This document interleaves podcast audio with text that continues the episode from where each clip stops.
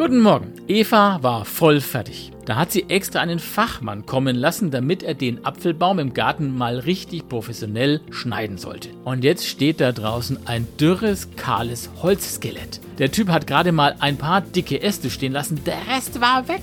Wo soll an dieser Baumleiche nochmal ein grüner Zweig wachsen? Tabula rasa im Geäst. Eva überlegte, was sie an der Stelle des gemeuchelten Bäumchens im nächsten Jahr frisch anpflanzen könnte.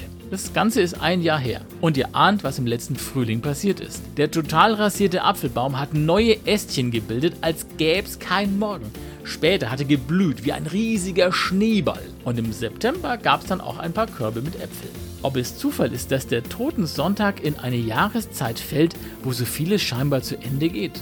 So als sollten wir von der Natur lernen, dass da, wo wir uns am Grab so sicher sind, dass das jetzt ein Ende ist, dass es doch noch Hoffnung auf ein neues Leben gibt? Vielleicht nicht so wie beim Baum als kleines Update, sondern hoffentlich als eine ganz neue Erfahrung, die noch viel überraschender ist als der blühende Schneeball in Evas Garten. Ich wünsche euch einen guten Tag.